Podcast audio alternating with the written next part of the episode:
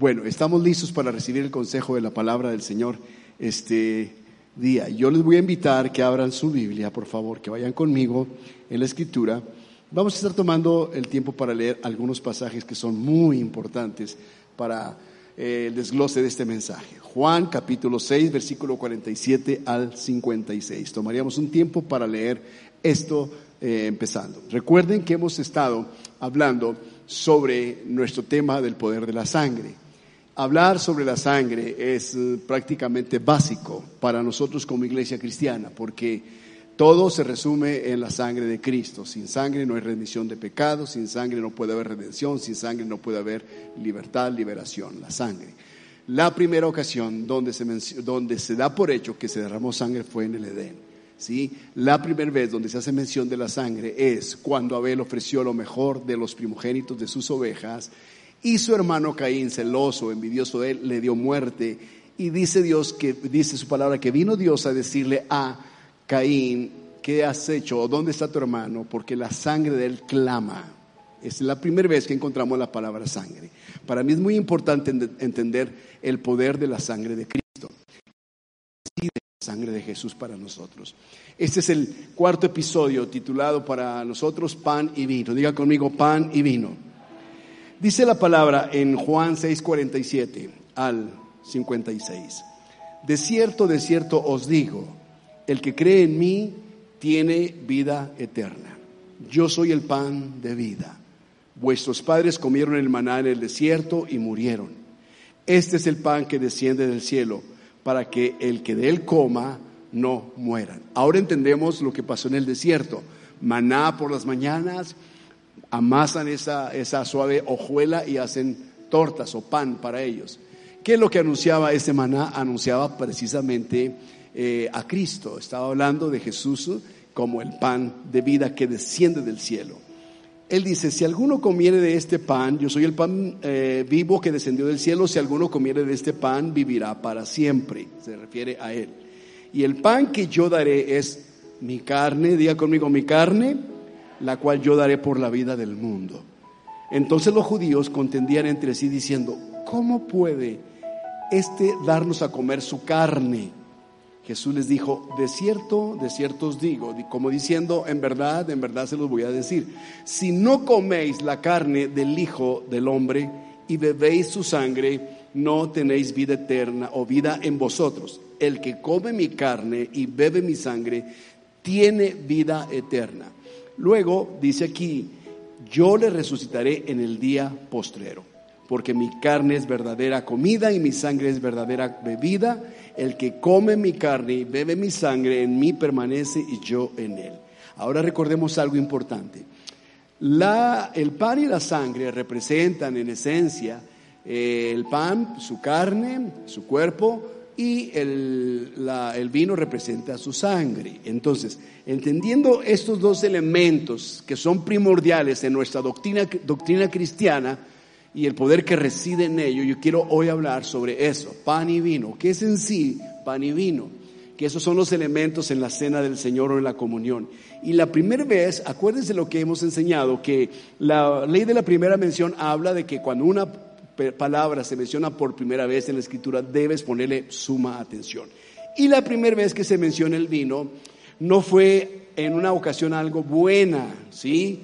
Pasó muy parecido como con Adán, el primer hombre, que después de haber comido aquel fruto, él se vio desnudo, quedó desnudo, quedó al descubierto después de su falta. Así también ocurrió cuando se menciona el vino por primera vez, ya que Noé después de bajar del arca, después del diluvio, él traía una semilla de la generación pasada, vamos a decir, del mundo antiguo, traía una semilla que la pasó durante 40 días y cuando descendió de esa arca, seguramente la sembró y la cultivó, la trabajó hasta que dio su fruto. Y cuando dio su fruto, entonces él bebió del fruto de esta vid y dice que se embriagó. El versículo es Génesis 9, 20, 21.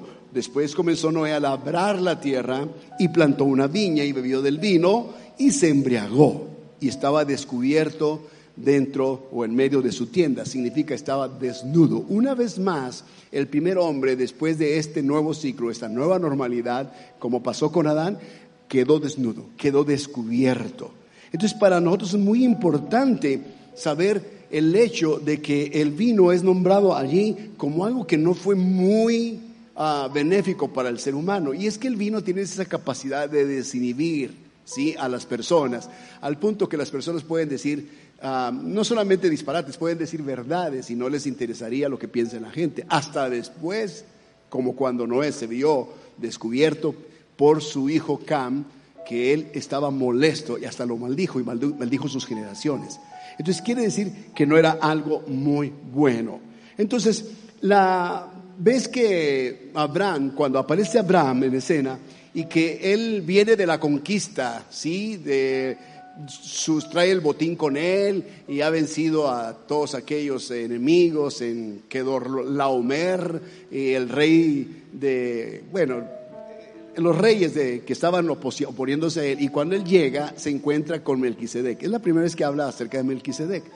Y Melquisedec dice en la escritura que es un personaje que aparece prácticamente sin tener alguna especie de linaje detrás de él, no se sabe de dónde surgió, cómo salió, de qué familia era, simplemente se encuentra con Melquisedec y Melquisedec es rey de Salem y es sacerdote del Dios Altísimo. Rey de Salem significa rey de paz. Salem, Salem, paz. Salem, Shalom, paz. Jerusalén, ciudad de paz.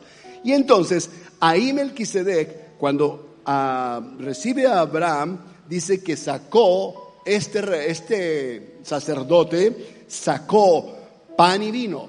¿sí? Pan y vino. No solamente tenían la función, la asignación como sacerdote del Dios Altísimo, también la tenía como rey de Salem. Es la misma función de Cristo. Cristo es rey y sacerdote.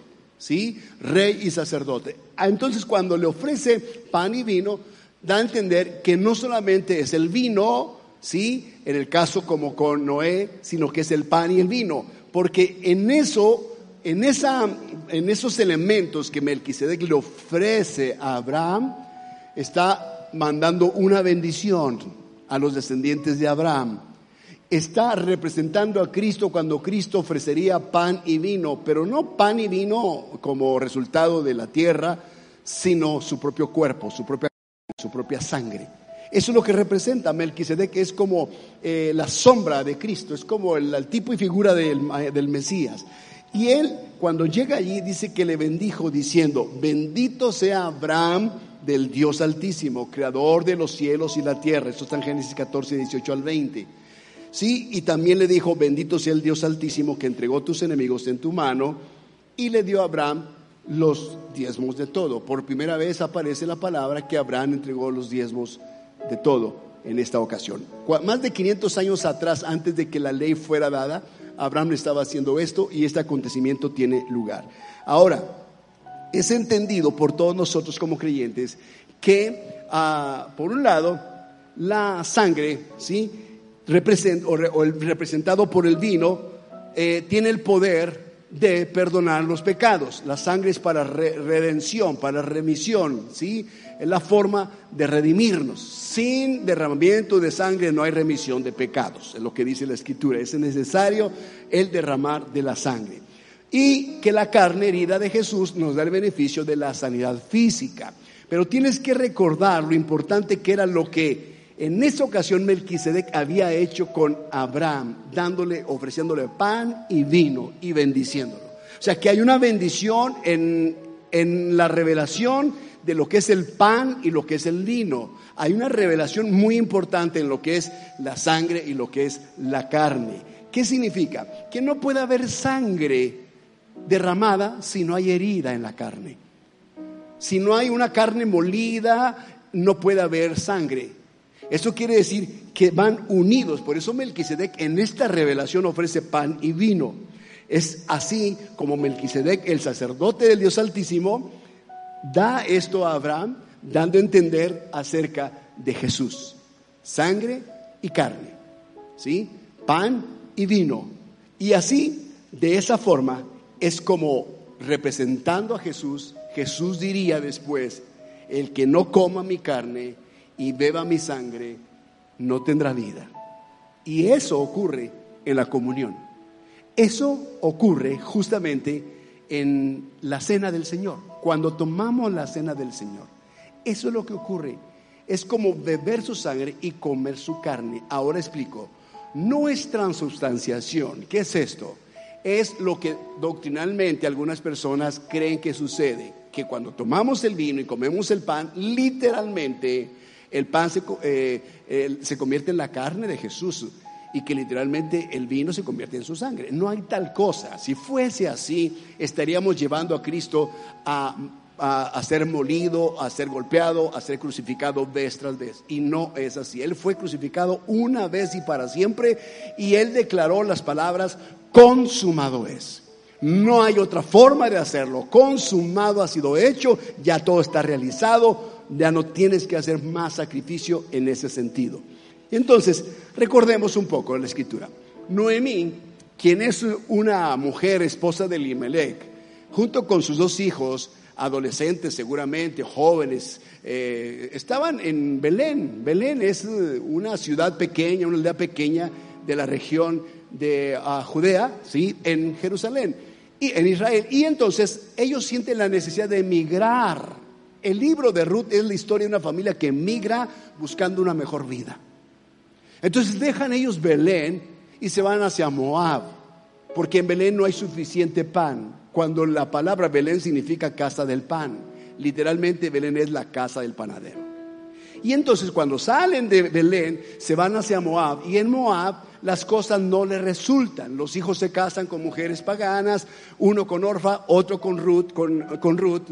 Y entonces en ese proceso de querer mejorar su condición de vida que no estaba mal, pero no era la forma de haberlo hecho, debieron haber esperado en Dios. Ellos dejan la casa del pan, dejan Belén, su propia tierra, dejan la panadería y se van buscando pan en otro lugar. Porque en ese momento había cierta escasez, pero a veces en la escasez debes mantenerte en el lugar donde Dios te tiene, aunque la escasez venga. Como dice la escritura, aunque la higuera no florezca, aunque no haya vacas en el corral, ni ovejas en la majada yo en todo me, gozaré, me alegraré en el Señor. O sea, es como esperar a pesar de que las cosas no te resulten espera. No huyas, espera. Sin embargo, siempre Dios tiene un plan para nosotros. Y entonces resulta que Ruth se casa con uno de sus hijos, de Noemí y de Elimelech, y finalmente el padre de los muchachos muere, y los dos muchachos mueren, y se queda Noemí con sus dos hijas, Orfa y Ruth y luego decide regresar a la casa del pan. Noemí recibe ahora a Ruth y Ruth regresa con ella y Ruth adopta a esta mujer como su propia madre, adopta su tierra, su cultura y su Dios. Así es como ellos regresaron al lugar donde estaba el pan, al lugar donde estaba la comida. Dejaron de ser personas en, en extrema pobreza y escasez y estando en Belén, la tierra o la casa del pan, en la panadería, ellas empiezan a cosechar del fruto de la cebada, del trigo, de la tierra, de la tierra del hombre acaudalado llamado Vos, quien posteriormente se casa con Ruth, la joven viuda. Así su vida fue cambiada. Pero noten cómo el pan era importantísimo.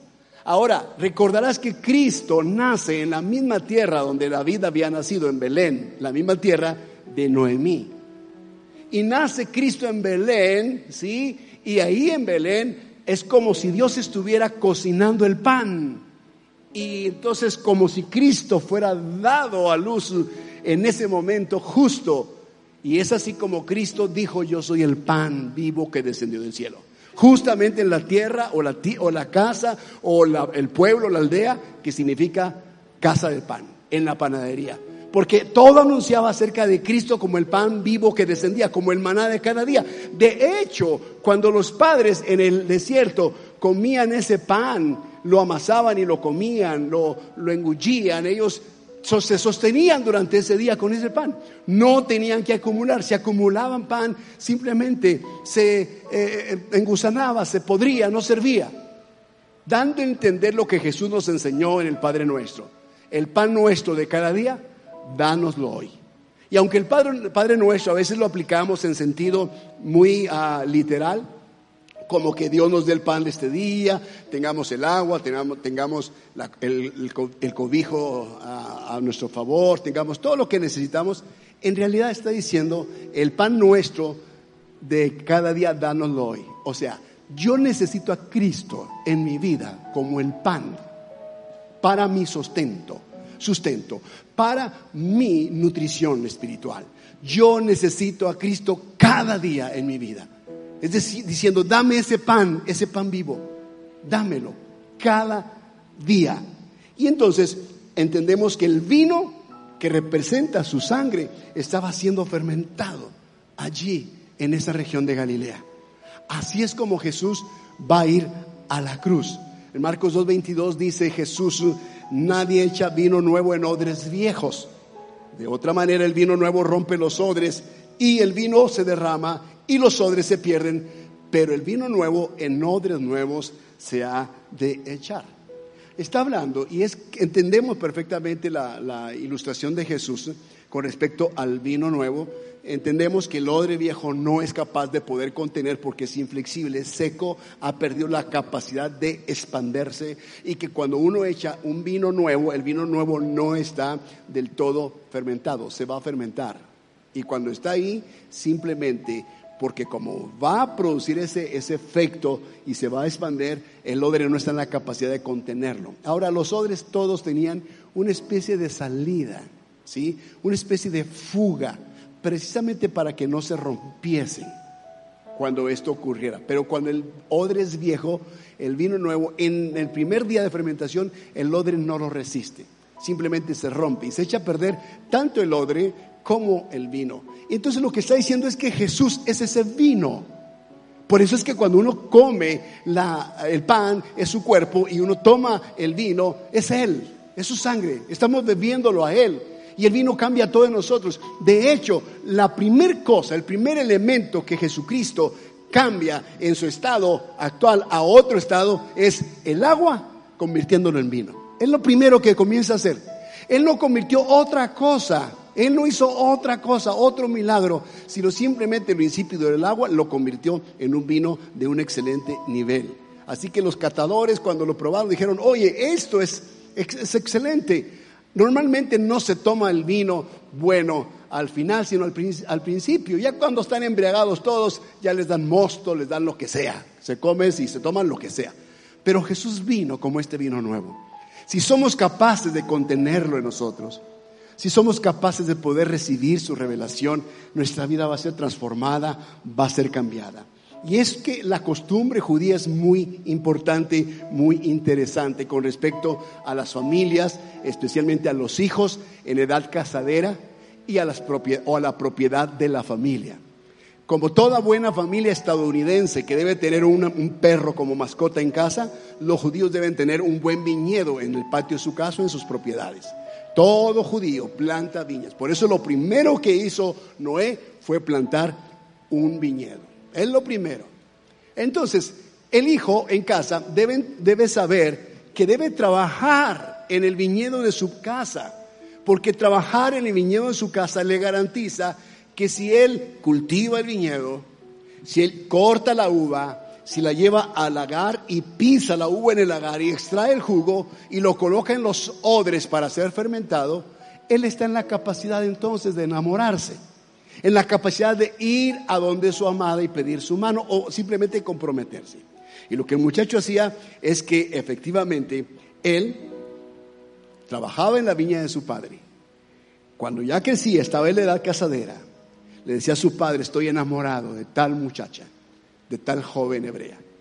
El padre le decía, listo, has hecho todo lo que tienes que hacer. Has trabajado y cultivado la viña, has cosechado, has llevado al lagar, has extraído y has esperado pacientemente el tiempo de que el vino esté fermentado. Estás listo. Y entonces había un acuerdo familiar. Y el muchacho venía con su familia y se unía frente a la familia de la chica. Estando frente a ella, él sacaba de su odre lo vaciaba el contenido en una copa y frente a ella extendiendo la copa le decía, esta es la copa del nuevo pacto. Y en ese momento que ella bebía de la copa, en ese momento entraban en relación de pacto, es decir, entraban en una relación matrimonial. Esa era la forma de sellar el compromiso matrimonial. Eran esposo y esposa. Había fidelidad, había lealtad.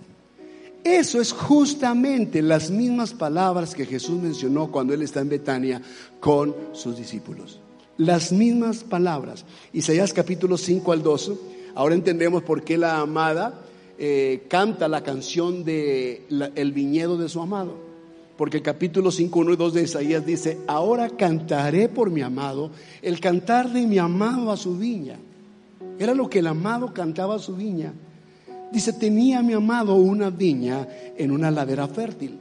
La había cercado y despedregado y plantado de vides escogidas. Había edificado en medio de ella una torre y hecho también en ella un lagar. Y esperaba que diese uvas y dio uvas silvestres. Entonces él se sentía dolido porque no tenía el fruto.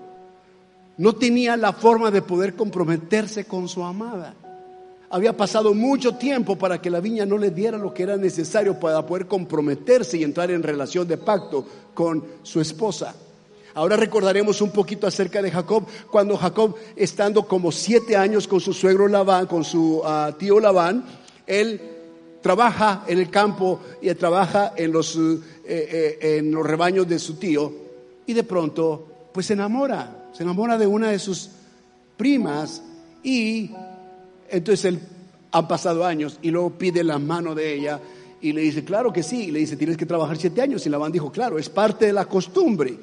Y él trabajó en el, en el lugar de su suegro, en la tierra de su suegro y en el ganado de su suegro. Y cuando pasan los siete años de trabajo, viene y le dice, ya estoy listo. Y se casa. Pero le cambian la chica. Recordará la historia, ¿verdad?, de Lea y Raquel. Y entonces dice el suegro, es que lo común y lo normal es que primero se entrega a la hija mayor, no se puede casar la hija menor si la hija mayor no se ha casado, es así como diciendo, va por turnos. Así que te tocará esperar y trabajar otros siete años. Y dijo, con gusto los trabajo. Porque hay un esfuerzo cuando uno entra en relación de pacto. Entonces, así es como ocurría. El capítulo de Mateo 21-28, en la parábola que Jesús presenta diciendo, un hombre tenía dos hijos y acercándose al primero le dijo, hijo, ve a trabajar en mi viña. Si sigue leyendo dice que él dijo, sí padre, sí voy. Luego le dijo al otro y el otro le dijo, no voy. Y resulta que al paso del tiempo, el que dijo sí voy no fue. Y el que dijo no voy, sí fue. Y la razón es probable. Y yo te le digo así, voz mía, ¿ok? Nada que ver. Es probable que él pensara, me quiero casar estoy enamorado, ya siento mariposas en el estómago. Si no trabajo en una viña con mi padre, no voy a poder ser candidato para entrar en una relación de pacto. Dan a entender que se requiere el proceso de esfuerzo, dedicación y tiempo antes de entrar en una relación de pacto. Entonces, ahora Jesús está en Betania, en ese lugar, en ese aposento, con sus discípulos, comienza a lavar los pies de ellos, entendemos qué es lo que había sucedido. Habían caminado durante todo ese día y entonces ya está a punto Jesús de ser traicionado, entregado y ser muerto. Y Jesús, obviamente, entendiendo, entendiendo que vienen del campo, que han atravesado las calles polvorientas y sucias, llenas de excremento, de ganado, de camellos, de vacas, de asnos, de ovejas de Jerusalén, vienen a ese lugarcito, esa aldea en Betania, cerca de Jerusalén, y ahí Jesús empieza a notar que todos los pies de todos los discípulos están sucios. Y como nadie se atrevió a tomar la iniciativa de limpiar los pies, que es la costumbre judía, poner a alguien en la puerta para limpiar los pies, y el que se pone en la puerta es el criado de menor rango, es el que va a limpiar la suciedad de los pies de todos los invitados. Y como nadie tomó la iniciativa, entonces Jesús toma la iniciativa. Es ahí donde Él demuestra la forma humana de ser siervo, porque él tomó la posición de un siervo, ¿sí? Siendo Dios se hizo hombre y tomó la posición de un siervo, de un esclavo, y se puso a lavar los pies de cada uno de sus discípulos. Luego se sienta en la mesa, o se sienta en, alrededor con ellos y empieza a tomar el pan y reparte el pan ese pan que representaba el pan, ¿sí? Que se usaba en el Pesej, en la Pascua, ¿ok? En la Pascua. La primer Pascua en Egipto, cuando ellos los padres tenían que matar al cordero pascual de un año sin defecto y tomar la sangre y poner en los dinteles y postes de la puerta y cerrar la puerta y quedarse dentro, protegidos. Esa sangre que fue vertida ahí, dando a entender que sería la sangre del cordero inmolado que sería derramada en la cruz, el dintel y el poste. Y entonces Jesús toma esa actitud con ellos y toma ese pan sin levadura. Es un pan que no está alterado. Vamos a decir, es un pan íntegro, completo. Les da a ellos y expresa las palabras, este es mi cuerpo que por vosotros es partido. Y luego toma la copa y les da la copa y les dice, esta copa, ¿sí? Es mi sangre en este nuevo pacto. Le está diciendo, el que no coma este pan, el que no coma o tome este vino, no puede entrar en pacto. Entonces, para nosotros, lo que representa el pan y lo que representa el vino, la copa, es el pacto nuevo que Cristo ha hecho con nosotros. Es como Cristo declarándosenos a nosotros como su iglesia, diciendo, estoy enamorado de ustedes, los amo tanto, quiero que beban esto, porque esta es la copa del nuevo pacto. Y cuando tú tomas esa copa del nuevo pacto en la comunión, tú estás haciendo un compromiso de fidelidad y lealtad a Él. Por eso es que el apóstol Pablo recrimina a los corintios diciéndoles, cuando ustedes vienen a tomar la cena del Señor, la comunión, ustedes se adelantan, ustedes no guardan, no son cuidadosos y respetuosos de esto, porque vienen con hambre y quieren comerla como si fuera cualquier comida, cualquier pan y cualquier vino. Pero la comunión no es cualquier pan ni cualquier vino. Esto representa la sangre y el cuerpo de Cristo. Esto representa el nuevo pacto que Él hizo con nosotros, su amada, su iglesia. Y en esa sangre y en ese cuerpo está toda la bendición que nosotros necesitamos. Porque cuando Jesús estaba en Capernaum, en su casa, en la casa que era su, centro de trabajo, su oficina, su headquarter, era el lugar donde él estaba, eh, normalmente cada vez que venía, ahí llegaba. Y cuando él está ahí, la casa está atiborrada de personas, una multitud y no hay acceso. Y entonces le traen un paralítico abriendo el techo y lo bajan frente a él. Y Jesús expresa estas palabras, estas palabras, diciendo, hijo, tus pecados te son perdonados. Y los fariseos rápidamente murmuran, ¿quién es este para poder decir lo que acaba de decir? Cuando el único que puede perdonar pecados es Dios. Ha dicho una blasfemia. Y Jesús conociendo en sí lo que ellos habían pensado, les dice, ¿qué es más fácil decir a este?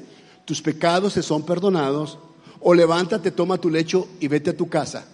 Pues para que sepan que el Hijo del Hombre tiene poder para perdonar pecados, le dijo al paralítico, levántate, toma tu cama y vete a tu casa. Entonces, la, pregunta es, ¿qué es más fácil decir? ¿Es más fácil sanar a un enfermo? Por supuesto, es más fácil sanar a un enfermo. Porque sanar a un enfermo, a un paralítico, a través de muchas formas se puede lograr sanidad en las personas, honestamente a través de muchas formas. Inclusive en ese entonces había formas y métodos humanos para poder hacer que las personas pudieran recuperar un poquito sus movimientos motrices. Sin embargo, Jesús está diciendo, ¿qué más fácil? ¿Sanarlo o perdonar pecados? Obviamente sanarlo, porque perdonar pecados es algo que solamente Dios lo puede hacer. Solamente Dios tiene la capacidad para poder perdonar. Así es de que si Jesús dijo, tus pecados te son perdonados, se da por hecho que Él era Dios. Él es Dios con nosotros. Él es Emanuel con nosotros. Él se hizo carne. En otras palabras, el verbo, la palabra de Dios, se hizo carne. ¿Ok? Esa carne es la que nosotros, en la comunión, nosotros trituramos. Es la carne que se muele en tu boca. Te haces uno con ella. Como el matrimonio es una relación de dos, pero cuando se relacionan como matrimonio son uno solo, uno mismo, una sola carne. Cuando comes el pan y tomas la copa, te haces uno con Cristo. Somos uno con Él en su muerte y en su resurrección. Así, de esa forma, es que Jesús les enseñó a ellos que perdonar pecados y sanar a los enfermos es parte de lo que la sangre y la carne hacen. Cuando nosotros venimos a la iglesia o estamos en casa tomando la comunión, hay un efecto poderoso sobrenatural capaz de perdonar pecados, capaz de sanar tus dolencias. Porque ahí su carne es molida. Y recordemos lo que dice Isaías 53, 3, 4, 5, con respecto a eso. Él fue desechado, él fue menospreciado. Escondimos el rostro de él, lo menospreciamos, no lo estimamos. Mas el herido fue por nuestras rebeliones, molido por nuestros pecados, el castigo de nuestra paz fue sobre él y por su llaga hemos sido nosotros curados. Sangre y carne es lo que nosotros estamos tomando cuando venimos y tomamos la comunión. Sangre y carne capaz de perdonar pecados y también de sanar enfermedades todo tu dolor, toda tu angustia, tu desesperación, tu depresión, todo cáncer, toda enfermedad incurable o terminal, ahí está absorbida a través de la sangre y la carne. No solamente la sangre sirve para reprender al enemigo, de hecho, reprender al enemigo de parte nuestra es muy, yo diría, muy, ah, muy, muy atrevido, ¿ok? Somos demasiado atrevidos al hacer esto. En sí, el Señor es el que reprende al enemigo. Él es el que reprende al enemigo. ¿Ok? Pero nosotros venimos en el poder de su sangre. Y el poder de su sangre cubre nuestra vida, cubre nuestra familia, cubre del, ángel exterminador de la muerte, cubre de enfermedades. El, cuerpo morido de Cristo nos sana de toda dolencia, nos quita todo, pero no hay, no puede haber una cosa sin la otra, ¿entienden? No puede haber sangre derramada si no hay carne herida. No hay sangre derramada si no hay carne molida. Y el cuerpo de Cristo fue molido así en esa cruz. Por eso cuando venimos a la casa del Señor y tenemos la revelación con respecto al poder de su sangre, lo que ocurre en ese pacto en el que los discípulos entraron, todo estaba hecho. Ahí los discípulos fueron cambiados, fueron mudados. Ellos no fueron los mismos, nunca más fueron los mismos. El pasaje relata que después de eso y 50 días después, ellos estaban en el aposento alto, llenos del Espíritu Santo, predicando a Cristo, y empezaron a sanar enfermos. Con el simple hecho de solo pasar Pedro por donde los enfermos en camillas estaban tirados, y cuando la sombra de Pedro pasaba sobre ellos, ellos se levantaban sanos. O sea, lo que ocurre con esta revelación con respecto al poder de la sangre y la carne, el pan y el vino, es increíble, es sobrenatural. Así de que no estamos crucificando a Cristo una vez más. Estamos recordando lo que Él hizo, su crucifixión, su muerte, hasta que Él venga. Eso es lo que representa. Ahora, tú como creyente debes aplicar eh, eh, la comunión en tu propia familia, en tu casa, por la noche, por la mañana, cuando X día, cuando tú te juntas con los tuyos, con tus hijos. Yo tenía una costumbre de explicarles a mis hijos desde pequeñitos, vamos a tomar la comunión y la comunión representa esto. La sangre, el vino representa esto y la car o el pan representa esto. Representa a Cristo que eh, fue molido por nuestros pecados y su sangre fue derramada y esto sirve para nuestra redención y sirve para nuestra sanidad. Y entonces tienes que explicarles a los niños lo importante que es y que no se debe tomar temerariamente, porque dice el apóstol Pablo que cuando algunos toman la cena del Señor indignamente, algunos están enfermos y otros ya duermen, dando a entender han muerto. Entonces se toma con respeto, con reverencia, es algo muy importante recordar lo que pasó ese día o esa noche fatídica allí en el Calvario recordar hasta dónde Dios, siendo Dios, se hizo hombre. Escucha, ahí la palabra de Dios, cuando dice Dios es amor o cuando dice de tal manera amó Dios al mundo, ¿qué es el amor? El amor no es una cosa, el amor es una persona, el amor es Dios. Primera Juan 4:8, Dios es amor. Él es amor para nosotros. Cuando Él dijo que nos amaba, su palabra se hizo carne en la persona de Jesús. Él se encarnó en la persona de Cristo. Y ahí se nos dio, se nos entregó se dio todo por nosotros. Ahí hizo un compromiso, un pacto de lealtad y fidelidad. Por eso dice su palabra que Él es fiel a todas sus promesas y Él no se puede negar a sí mismo. Y también dice que todas las promesas en Él son sí y amén, porque Él hizo un pacto con nosotros, un compromiso de lealtad. Y dice, aunque tú seas infiel, Él permanece fiel. Él no es como nosotros. Él es fiel a su promesa y a su pacto. Y si Él te dijo algo, Él va a cumplirlo. Él lo va a hacer. Hoy yo quiero que tú te pongas en pie, por favor. Y hoy vamos a tomar la cena del Señor. Hoy vamos a entregar todo ahí. Y vamos a recordar la muerte de Cristo, cómo Él murió en la cruz, hasta que Él venga. Hasta que Él venga. Hasta su segunda venida. Cada día de nuestra vida debemos recordar que Él es el pan de cada día, el pan vivo que desciende del cielo. De tal forma que el que coma de ese pan tiene vida eterna. Así que hoy vas a tomar los elementos de la comunión y vamos a dar este paso que es muy importante. Es como diciendo el Señor, este o esta es la copa del nuevo pacto hazlo las veces que tú puedas. Y cada vez que lo hagas, recuerda mi muerte hasta que yo vuelva. Entramos en ese pacto. Y cuando tomas ese pan y es triturado en tu boca, y cuando tomas ese vino y es ah, pasado a tu cuerpo, te haces uno con el Señor. Y entonces, así como Cristo es, así nosotros. Como dice la Escritura, como el sacerdote, el pueblo. Como Cristo, nosotros.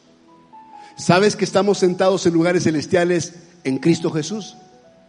Que aunque hoy tú te veas al espejo y algo en ti no te guste, escucha, y naturalmente tus reacciones, tu carácter, tu temperamento no te guste, no estés satisfecho con tu persona, en tu persona, en tu naturaleza, espiritualmente tú estás sentado, sentada en lugares celestiales juntamente con Cristo y tú eres heredero y heredera y coherederos juntamente con Cristo de todo lo que el Padre tiene para nosotros.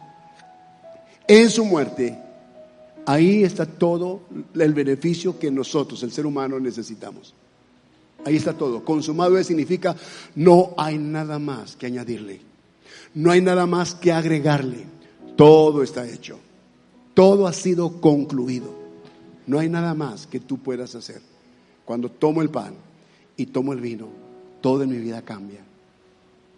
Y entonces entro en esa relación de pacto con Jesús.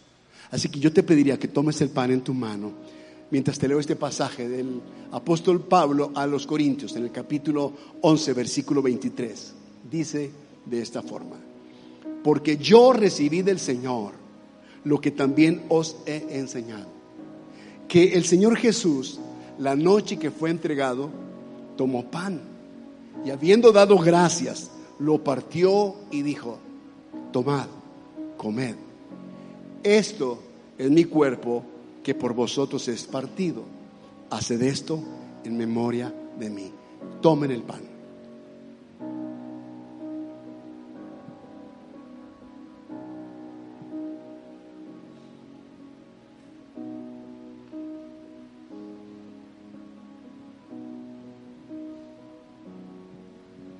Mientras tituramos ese pan recordamos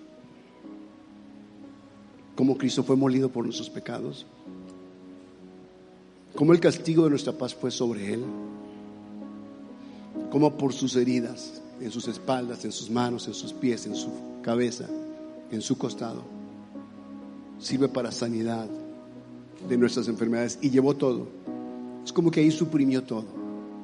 Allá absorbió todo mal que el hombre pudiera tener como a través de su sangre la tierra maldecida fue redimida, como las vidas nuestras pueden ser redimidas de la maldición del pasado, como las maldiciones generacionales de tus padres, de tus ancestros, son totalmente destruidas ahí, a través de su sangre.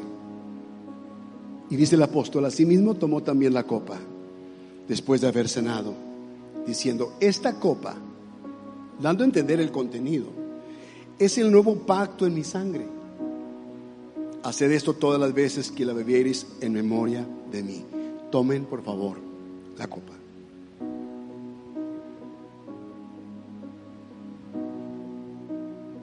Así pues, todas las veces que comiereis este pan y bebiereis esta copa, la muerte del Señor anunciáis hasta que Él venga, dice el apóstol Pablo. Hoy quiero que cierres tus ojos. Padre, te quiero dar gracias. Quiero que des gracias a Dios por los beneficios del sacrificio de Cristo en la cruz. El derramar su sangre por nosotros. El ser triturado en su cuerpo, en su carne.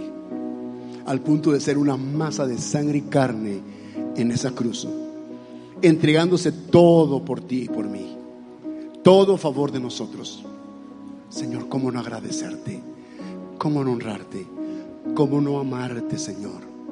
¿Cómo no agradecerte tanto amor? Ahí, Señor, diste todo por nosotros.